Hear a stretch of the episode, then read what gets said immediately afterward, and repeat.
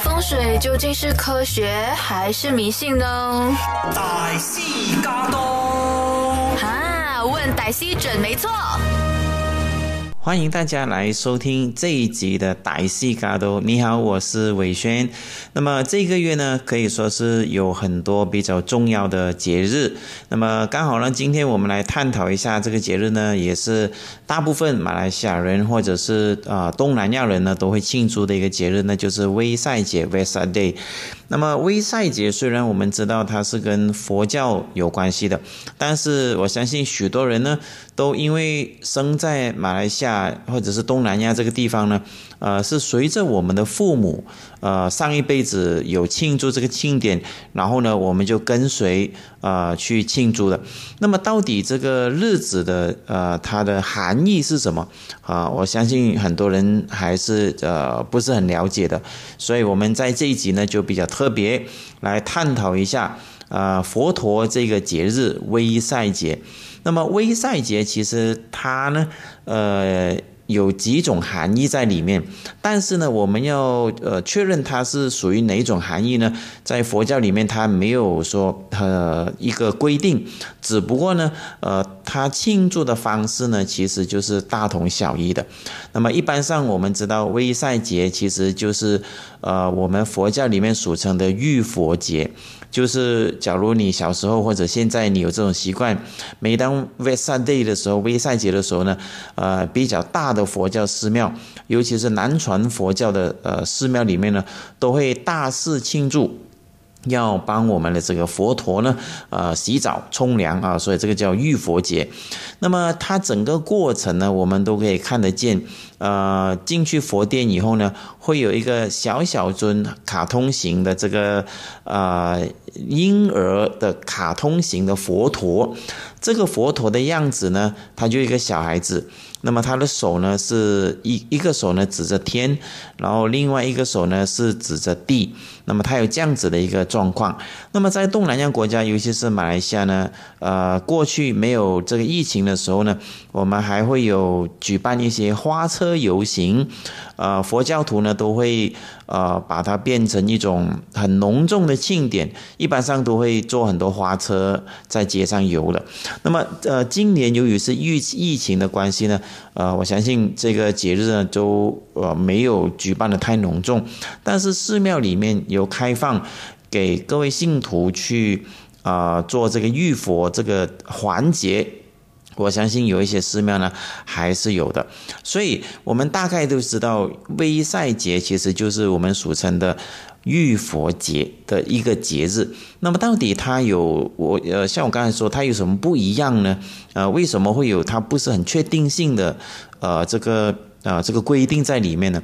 其实原因是这样的，在威赛节呢，它是属于南传佛教或者是东南亚国家，呃，纳入这一天呢是一一个公共假期。那么其他国家呢，比如说离开东南亚以后的国家呢，它未必会有 Vesak Day，或者是未必会有这个公共假期的。啊，也只有东南亚国家呢庆祝比较多，这个是一个很特殊的，呃，一种原因啊。我相信在马来西亚呢，它已经庆祝了好几十年，呃，我们也遵守这个 Visa Day 呢，变成了一个我们国家的一个呃公共假期。那么到底这个 Visa Day 是谁定出来呢？其实呢是由联合国呃规定的，联合国它把这个节日呢定在这个日期里面呢，它也其实是大概了解了一下。佛教的一个呃用意，然后呢就选定了这一天。理论上来说，他为什么一定会选择这一天呢？那么因为呢，我们会发现啊，假如你有国外的朋友，你会发现啊，好比如说在台湾，比如说在中国大陆，你会发现呢，他们的浴佛节跟我们的 Vesak Day 呢是不在同一个日子的。一般上中国人啊，一般上庆祝浴佛节呢，都会在四月初八。这个日子，但是，呃，我们 Vesak Day 呢，基本上都落在了四月十五这个时间，啊，我们讲的是农历啊。那为什么会相差七天这个日子呢？它有一个很奇特的一个计算方式，在古代的时候，因为它是印度啊的佛教，然后呢再传到我们中国，然后在两千多年前那个时候呢，其实大家都还没有像类似今天这样子，我们是按照公历来计算，几年几月几日算得很准。在那个时候呢，我们普通平民百姓一般上呢，我们只是用月圆作为一个标准，所以呢，五月份刚好呢有几个事情是发生在佛陀本身的身上的啊，比如说第一个是佛陀的出生日。啊，就是他生出来的那一天，就是在五月份的四月初八。那么第二个呢，是佛陀他正道变成了佛教以后，因为他去修行苦修行好多年，然后把自己饿得很瘦，然后最后呢，他在一棵树下菩提树下，呃，正觉正道了，了解了人世间为什么会有苦难等等的这些理论，呃，然后呢，就创办了佛教。那么创办佛教，他。正到了那天呢，刚好就是，呃，四月份的那一个月圆之夜，所以也就是有太阳圆圆，呃，月月亮对不起，也就是月亮那个圆圆的那一天。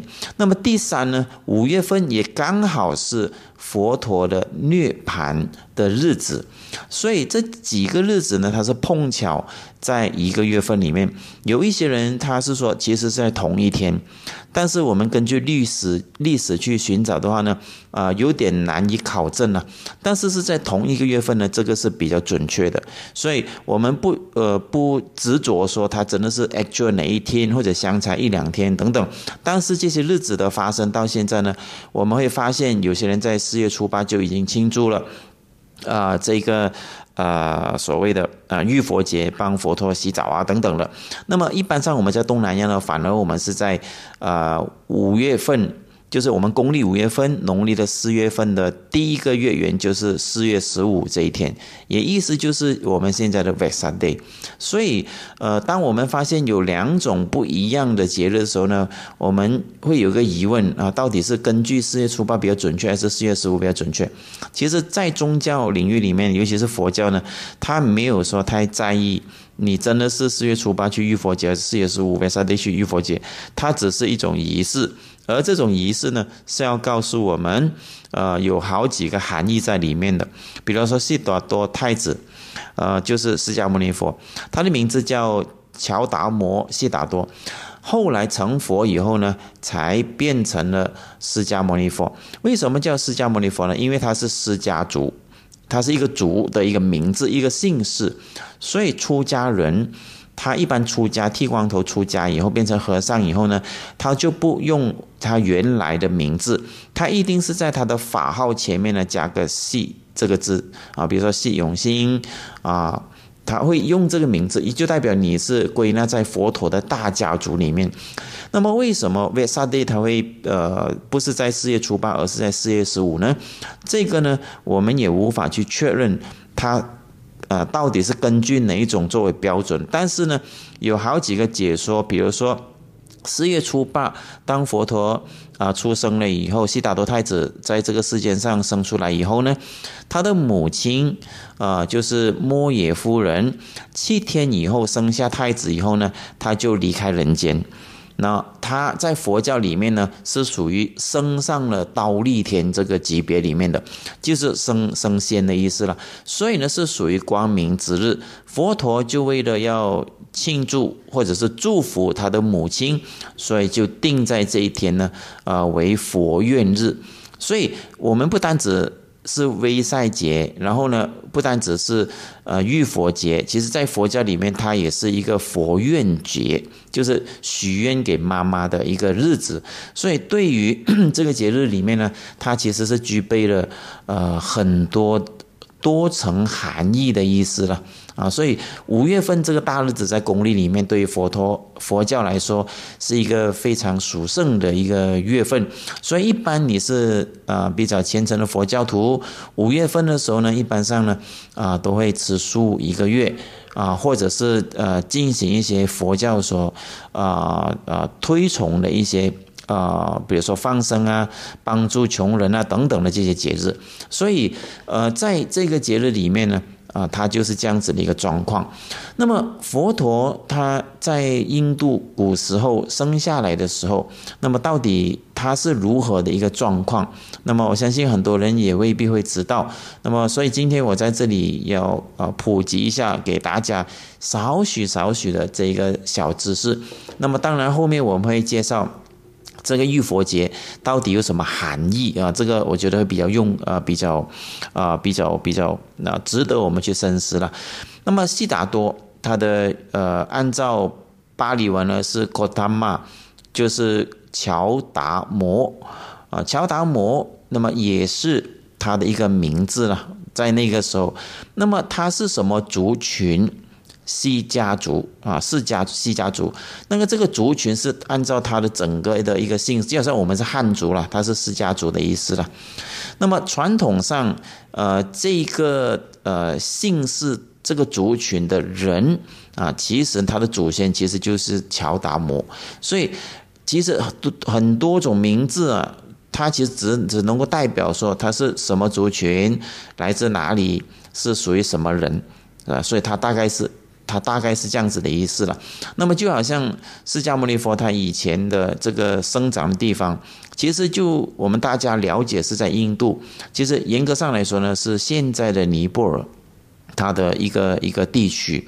所以很多我们再去考证的时候啊，呃，我们要慢慢去了解它，你会发觉啊，挺有意思的。那么释迦牟尼佛他生出来以后。他就找了呃他的爸爸哈，就找了一个相士啊，就是以前婆罗门教的一个相士来帮他看相，看一看这个孩子到底是如何。那么他一看到这个孩子以后呢，他就告诉他父亲啊啊，你们这个族群太伟大了啊，因为呢这个就是以后的佛陀。那么他的父亲听了以后，其实是非常担心了。为什么？因为呃皇帝肯定是要把王位传给他的儿子的。但是听到他的儿子以后会变成释迦牟尼佛，会变成一个修行人，那就代表他没有后人去呃承承接他的这个皇族皇帝的这个呃习俗了，所以这个皇帝反而是很担心的，所以从小到大呢就不让他接触外界，就制造很多好的呃状况，让他以为这个世界上是美好的等等，后来又帮他娶了一个老婆，生了一个孩子，但是。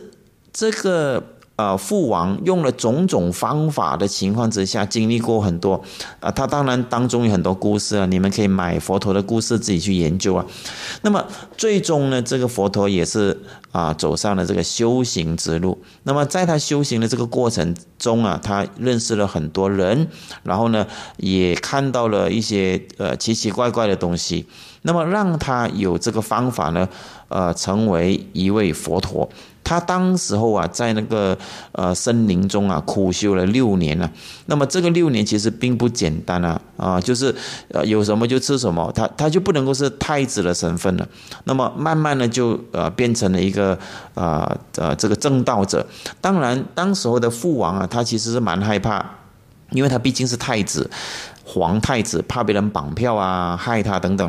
所以这个父王呢，也其实派了给他。啊，一些保镖就是我们现在的保镖啦，以前不叫保镖了，以前就是叫可能是保护他的人，将军或者是随从。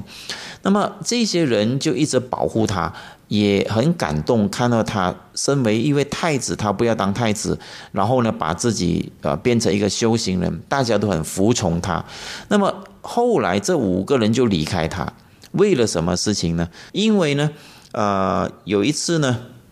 这个呃，悉达多太子，他苦修行啊，就是呃，有东西就吃，没有东西就不吃，就把自己饿得很瘦。大家，我相信你去佛院的时候，比较大的佛院，你会看到有一些啊，图画上有一些雕刻上呢，有一尊佛。别人会告诉你，他就是释迦牟尼佛，但是你看他呢，是饿到好像皮包骨一样的。其实这个就是描述回当时候佛陀正在修行苦修行的时候，最后的一个场景，就是呃，就是皮包骨的那种瘦瘦的那种样子。那么那个时候呢，佛陀呃，因为没有吃东西，呃，也身体也没有力量了，在那个时候呢，他就晕倒了。那么当他晕倒以后呢？有一位牧羊女刚好经过，就是养羊的人啊，刚好经过，他看见这个那么瘦、瘦到皮包骨的人，看见他这样子的状况啊，肯定就知道他没有吃东西了。所以呢，这个牧羊女呢，就赶快啊拿那个羊奶去给这位悉达多太子。当然，他不知道他是谁了，他只知道他已经饿晕了。后来他喝过了这个羊奶以后呢，稍微恢复了一点体力。那么原来呢，在他心里面呢，他一一下子就给他闪过一个一个一一个哲学，或者是理念，或者是一个呃呃一个道理啊。这样子苦修行下去呢，也不是办法，因为苦修行一直苦下去也。让你找不到任何的方法去解脱，因为佛教是讲解脱法门的，所以当时候呢，这个佛陀呢，他就觉得这样子苦修行也不是办法，毕竟我们人的肉体呢是需要去供养，比如说应该吃的啊来。维持我们的生命，这个是最基本的。假如把自己饿得晕以后呢，你根本对你的修行一点用处都没有的。所以当时候他就感悟了这个感慨。那问题是同时间呢，他另外五位随从本来一直跟着他，都觉得很佩服这位佛陀，一直修行可以不吃东西等等，很佩服他。但是就是从他拿这个牧羊女给他喝了这个羊奶以后呢，他们这五位呢就觉得。哎呀，这个悉达多太子应该是熬不住了，始终啊，应该是修行不了了。那还不如我们这五个人自己去修行算了。那么，因为他们是有练过武功的嘛，所以呃，对他们来说还没有饿晕呢。但是看到佛陀这样子饿晕以后呢，他们心里面就有点好像鄙视的这种感觉。所以后来这五个人呢，就啊离开了，就说：“哎，我们。”呃，决定不再跟着这个悉达多太子了，反正他也那么多年在外面，应该也没有什么危险了。后来他们这五个人就离开。当悉达多太子啊，他明白了这个道理以后呢，他自己就在啊这个路上啊，啊他就感悟了。那么也也意思就是说，大家所现在看到的。啊，大家要去印度朝圣的时候啊，不是肯定要呃去一个地方叫做啊菩提迦耶嘛？那么这位佛陀当时候呢，他就明白了这个道理，他就转到另外的一个地方啊，这个地方就是菩提迦耶，就是在这个菩提树下。菩提树下其实就是一个叶子啊，像一个心形，那个叫做菩提树了。那么不是这个树的原因是刚好印度其实很多这种植物的，它就刚好在这个树底下呢啊打坐，然后呢他就知道了啊这个呃道理啊到底是如何，为什么人会有痛苦啊等等啊，其实就是四圣地苦集灭道了。假如是按照佛教来说，那么他很很开心或者是很兴奋的。呃，终于找到这个解脱法门以后，他就赶快呢，啊，去找他那个五位的这个随从，就是他的保镖，要找他们来说，哎呀，我终于知道啊，这个痛苦的密码在哪里了，就是四生地苦集灭道。当他要找的时候，原来这五个人已经走掉了，啊，所以佛陀呢，他就赶快去这个鹿野苑这个地方，那么就对这五位本来跟着他的这个随从，告诉他，我已经。啊，找到了解脱的这个方法。那么这五个人本来就已经鄙视鄙视了嘛，啊，就感觉好像他好像啊，悉达多好像又说要苦修行，但是自己又受不了，然后又要去喝啊这个羊奶，然后又恢复身体。那么这五个人就觉得，哎，好吧，就听你看怎么说嘛。结果啊，悉达多太子呢，他就说，苦集灭道是我们人生最重要的一个。啊，痛苦的起源。那么苦呢，就是我们世间上所有我们所想要的东西，都是从我们的内心、从我们的幻想里面创造出来的。那么你创造了有以后呢，当这个东西变成没有的时候，你就会痛苦了。所以第一个叫做苦。那么人他永远都是找不到这个答案的，因为人只会不断追求，他他不可能会不断不追求的嘛。所以集合这些东西，我们就叫做苦集。那么我们集中了这些所有的苦难以后，我们一定要把它灭掉它。所以就是苦集灭道的灭。道呢就是方法，我们用什么方法？当然，他讲了这四个道理呢，他有很深奥、很深层的意思了。我们在这里只是大概讲。所以这五个随从听到以后呢，啊，马上痛哭流涕啊！原来佛陀哦，真的是有这个能力去感悟，或者是去寻找到解脱人生、解脱呃我们生命痛苦的这个道理。所以呢，他们就马上跪拜。这个悉达多太子，那么佛陀也就在这个时候呢，成为一尊佛，然后呢，他就收了这五个呃本来是保镖的这个人物呢，变成了出家人，也就是我们现在所说的比丘。那么，所以佛教就在那个时候呢创办起来，然后才慢慢去弘扬佛教的。所以佛教有两个地方。非常重要，一个是菩提迦叶，另外一个呢是鹿野苑，所以它有这样子的一段历史以后呢，就慢慢发展到现在大家所认识的这个佛教啊，所以这些历史其实呃，我们去找呃这个佛陀的小故事里面呢，他都会有呃跟我们讲了很多。那么在这里要跟各位说，我们之前讲的，我们去遇佛节的时候。它的它的含义是什么？我觉得这个啊还是比较重要的。那么它的含义呢？啊，其实就是第一个，我们看到为什么佛陀的手啊，他一个要指着天，一个要指着地。其实他的原因，他后来还讲一句话了，就是天上地下唯我独尊，天上跟地下唯我独尊。这句话，假如你不了解佛教的这个教育体系的话呢，那么你有可能会觉得这句话很很。很什么很很自大，或者是很很夸张、很霸道，或者是很离谱。但是你了解了佛教的意义以后呢，你会觉得，呃，这句话里面提醒了我们，呃，不论你是什么宗教的人呢，它都是一种呃很基本的一种哲学原理。意思是说，我们的生命生下来以后，除了我们身体的结构，呃，血缘关系跟父母亲有关系以外呢，其他都是跟我们毫无关系的。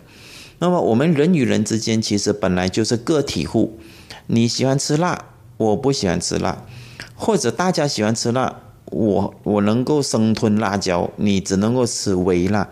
意思是说，每一个人其实都是个体，完全不一样的东西。那么所以呢，我们应该要知道，这个天跟地之间，我们生出为作为人，只有你一个独尊的人，不会有第二个的。所以也意思说，这句话又演变成为为什么我们的 DNA 只有你跟你，你不可能对照到其他其他人的 DNA 的。这个也是佛教，它后来为什么可以解释那么多呃世界上的科学啊，在里面也蛮多这些案例的。那么，当我们知道唯我独尊是这个意思的时候呢，它能够给我们启发什么？它能够给我们启发的就是呢。我们人其实活在这个世间上，其实大家都是平等。我们明白了大家都是个体的时候呢，我们就更加要明白互相尊重。因为你是个体户，我也是个体的。我们所有个体加在一起，有不同的喜好，有不同的爱好，有不同的能力。假如能够和平相处在一起的话呢，这个力量就非常大。那相反。我们现在的世界上呢，它并不是唯我独尊的。它现在的呃生活模式，啊，这个模式以后有机会的话，我再另外再开多一个新的题目给你们讲。我们现在流传下来的这些游戏规则、生存法则，到底是从什么时候开始的？比如说，为什么要考试？为什么大家一定要争第一？它会有这种历史的过程呢？那么这些也是近代历史。但是在佛陀那个年代呢，他就已经讲了，人假如一旦要抢第一、第二、第三的时候呢，你想想看啊，几千人、几百个人、几万个人，只有一个人拿第一，那你想想看，有多少个人开心，多少个人不开心？那肯定是第一名的开心，几百人不开心，几千人不开心。所以你想想看，假如每个人都争第一的时候呢，我们就会产生了贪嗔痴。比如说，我想贪心要拿到第一。啊，那当你啊看到了别人拿第一，你心里有这个嗔恨心。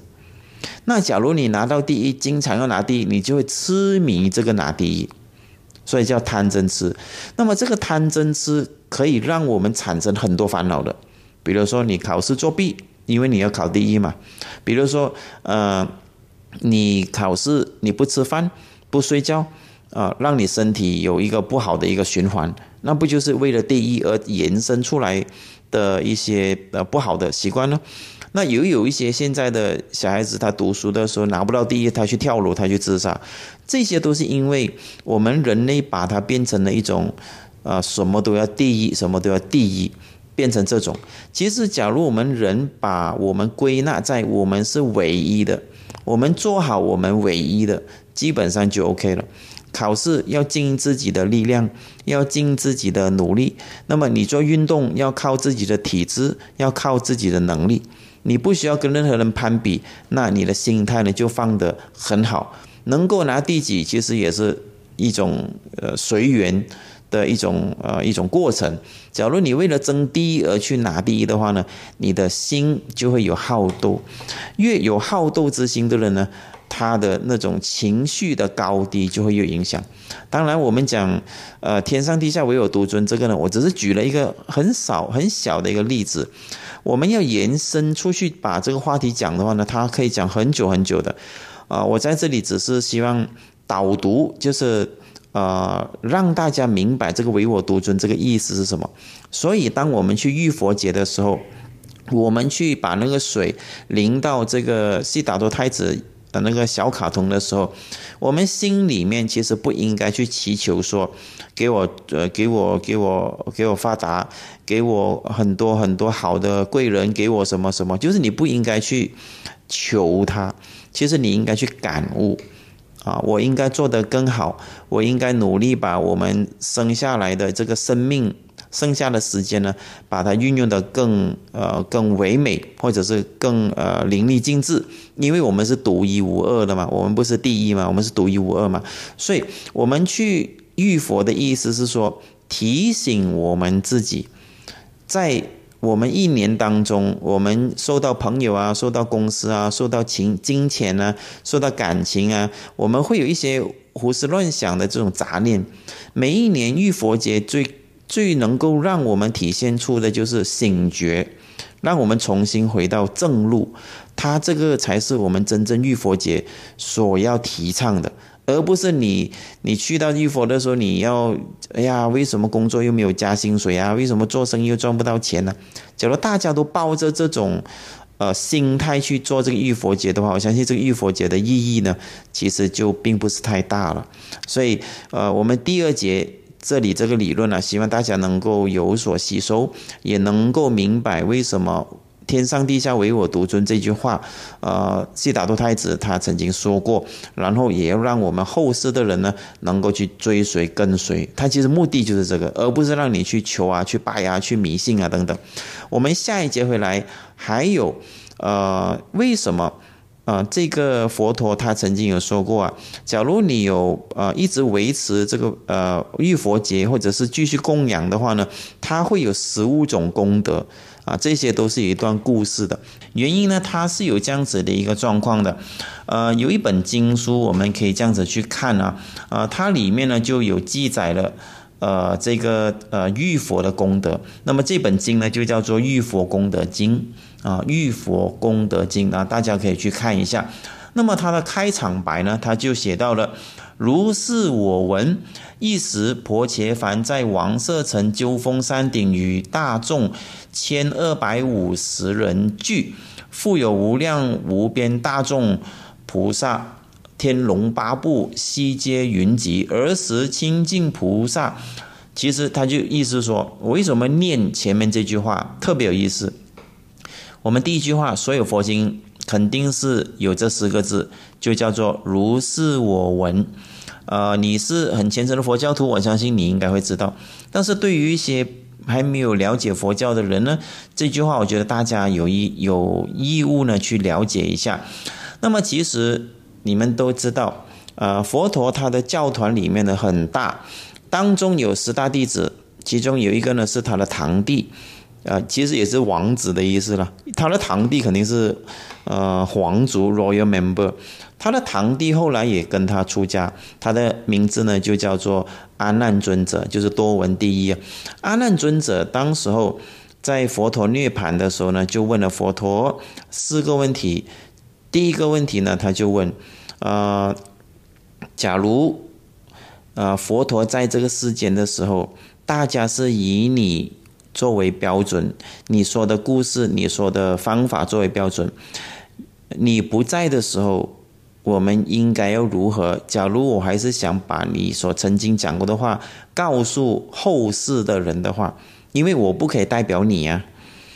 所以这个佛陀听到阿难尊者问，就他堂弟问他这个问题以后呢，他就说很简单，只要你以后去任何地方跟我宣扬佛教，我曾经说过的话，那么你在前面就加上如是我闻，基本上就 OK 了。意思是说，我是这样听佛陀说的，啊，这四个字就代表如是我闻的意思。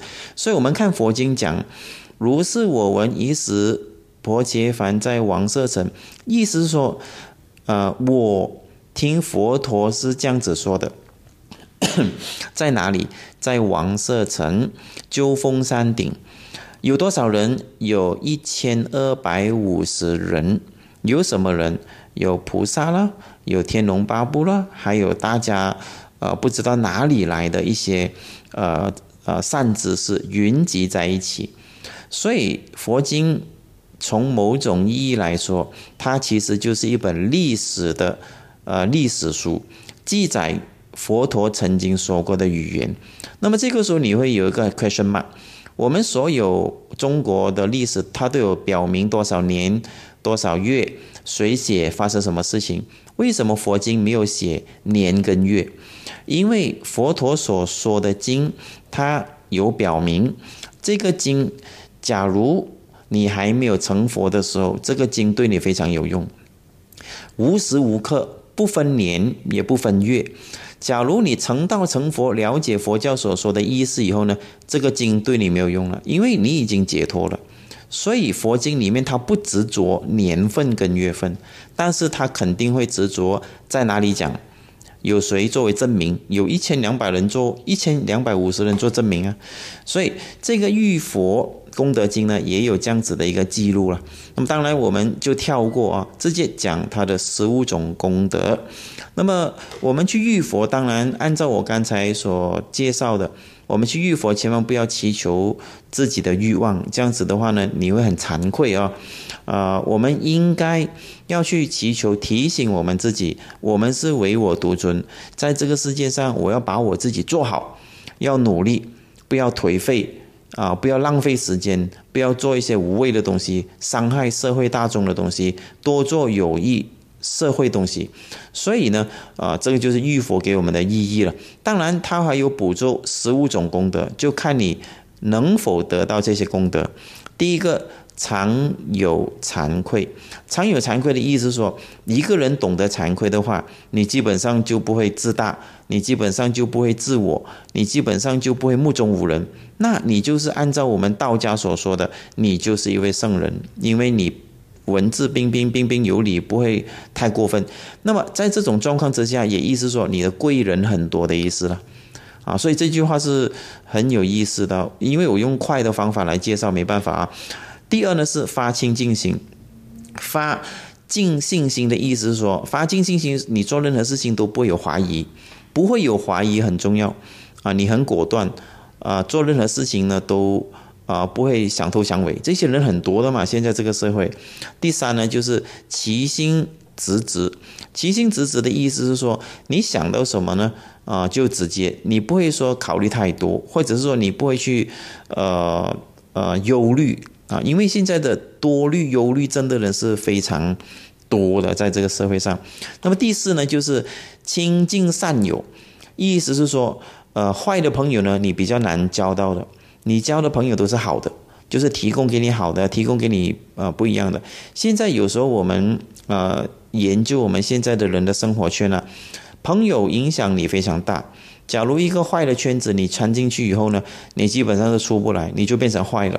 最麻烦的是你不知道自己是坏的，所以这个才是最矛盾。所以亲近善友呢是非常重要。你接近的朋友呢都是对你好的，都是告诉你一些正确的道理的，不是告诉你歪理的啊，这个很重要。第五呢，入无漏慧，就是漏洞的漏，智慧的慧。为什么呢？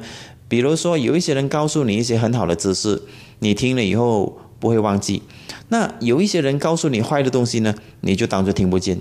这个是很重要的。现在的人呢，告诉你正确的道理，你就当耳边风；告诉你歪理呢，你就当做真。现在的人的思维是颠倒了，所以你你看了这个入无漏会啊，是对我们来说是非常重要、非常重要，尤其是在这个年代、这个社会里面呢，我们看见非常多了。第六呢是呃常见诸佛，常见诸佛在佛教的意思呢，不是真的是佛从天上下来的意思。你看到的那个人，他就好像一尊佛一样。这句话是什么意思？这句话的意思是说，他所做的行为就犹如佛一样。比如说，他喜欢做善事，啊，他呃遇到不开心的时候呢，他也是随遇而安，啊，他遇到任何不愉快的事情呢，他也是积极面对。那他碰到有需要帮助的，他也是照样去帮助。这个就是常见诸佛的意思，意思是说你看到的人都是跟佛差不多一样品行的。那你想想看，你的磁场好不好？肯定也是好啊。第七，恒持正法，恒持正法的意思就代表呢，假如有人告诉你这样子修行，那样修行，然后你就悟性，这样子就可以成佛，那种是呃歪道。假如你能够听到一个法门是对你非常。有用，而且你一一一听就相信的，就是很容易找到正法的。这个其实就是恒持正法的意思。现在能够学习到正面的东西，其实老实说也挺困难啊。因为资讯发达，反而现在的人呢，自我比较重啊，我执比较重。那么要自己去认为、感觉对的东西才去做啊。其实有时候你的感觉骗了你，你不知道。所以这个就是恒持正法的意思。那么第八呢，能如说行，这个非常重要。这句话呢，就演变成为我们的普贤菩萨，能如说行，也反映出现在的人大部分都是能说，但是不能做，就是讲就很厉害，但是做就不行。能如说行的意思是说，你又能说又能做的意思。所以我们要执行任何的任务，或者是要执行任何的一些。呃，我们所想到的东西啊，能如说行这句话呢非常重要。或者你觉得你啊好像信心不够，其实你可以去看一下普贤菩萨的这个呃经文，你大概就了解了。普贤菩萨他座驾呢就是一个大象，所以为什么泰国人那么喜欢用大象，其实就是啊能够执行的意思。第九呢，愿意当生净佛国土。啊，进佛国土，这这句话的意思是说，呃，我们有一个目标，有一个向往，我们是可以去到进佛国土的。也意思是说，呃，我们的心有遵守，呃，所谓佛教所规定下来的不杀生啊、不偷盗啊这些。OK，第十的若生人中大幸尊贵，人所敬奉，生欢喜心。那假如你是生在人的话呢，你就可以有一个很好的名气，所有人呢都对你恭敬，而且呢会对你呢有一种正能量的一种欢喜心。现在我相信大家都知道，反而有一些很有名的人，大家并不是很喜欢啊，因为这个就是他的呃品德的问题。名虽然是很大，但是品行不好，所以。呃，第十这个是若生人中大幸尊贵，人所敬奉的意思，说你有一个名气之余呢，大家都都对你生欢喜心，这个非常重要。第十一呢，呃，生在人中自然念佛，意思是说，当你有这个机会生在好的环境，你呢，呃，会有自己的方法呢，去找到啊念佛的方法。而不需要走那种邪门歪道啊，去学习不一样的东西。第十二呢，诸魔俊中不能损恼，意思是说，所有人要害你，给你很多诱惑，你都不会有烦恼。遇到什么任何问题，被人攻击啊，被人诽谤，你都不会产生烦恼啊。这个就是很高的智慧了。当然，这一部分在儒家思想也有讲到了。第十三。能与末世护持正法，就是在这个时候很乱的这个社会当中，你还是能够看见真正的呃宗教。啊。所谓正法，它也不一定是指佛教了，意思说它是正规的宗教，我们都要去帮助它，我们都要去护持它。啊。这个呢，其实是非常困难的，因为现在我们看到大部分的人呢，呃，都是去去供养一些不是正规宗教的人。啊，现在有蛮多的嘛，我相信大家也有这个同感。第十四呢，十方诸佛之所加护，呃，我们把十方诸佛变成十方贵人，那大家就应该可以明白了，十十方的贵人呢，呃，可以帮助到你的意思。第十五，速得成就五分法身，那么这个就比较深奥一点，意思是说我们比较快，呃，了解到。我们刚才所说的佛陀的四圣地，苦集灭道这些道理，然后呢，慢慢变成佛的意思。所以浴佛节，你说它是不是一个只是去，呃，公共假期一个 v e s a day 给你放假去，呃，休息，给你去玩？或者是让你去，呃，真的是找到一个寺庙去，呃，拜一下，呃，参加这个浴佛这个仪式。然后参加仪式的时候呢，你又刚好，呃，工作不顺利，去祈求，顺便祈求你工作的不顺利。啊，其实我们都应该纠正过来了。真正去浴佛，我们真正的，呃，这个这个，呃呃，这个用意啊，是提醒我们自己。天上地下唯我独尊，我们要把我们自己做好，不要与别人比拼，不要有这个比较之心。那么过人啊，过过呃做人呢，我们就会过得比较好一些，不会很容易有贪嗔痴，也不会有很大的起伏，嗔恨心、嫉妒心也比较少。所以这个是真正的浴佛节，你能够做到这一点，我相信你去参加浴佛节的时候呢，你是很放松的。因为你不带任何欲望去，反而你是带着这种理念去，你整个人会跟以前，我相信肯定不一样。所以这就是 v e s a Day 所提供给我们真正的这个理论。当然，我所讲的只是抽取。当中最重要的部分，它也未必是能够解释到完，所以你能够听多少，能够收获多少，我相信这也是空中结缘的一种缘分。至于有哪一方面讲的漏洞，希望大家多多见谅。想重温精彩内容，到 Shop App 搜寻歹戏嘎都即可收听 Podcast，也别忘了赖面子书专业歹戏伟轩，丢内容让你过上优质的生活。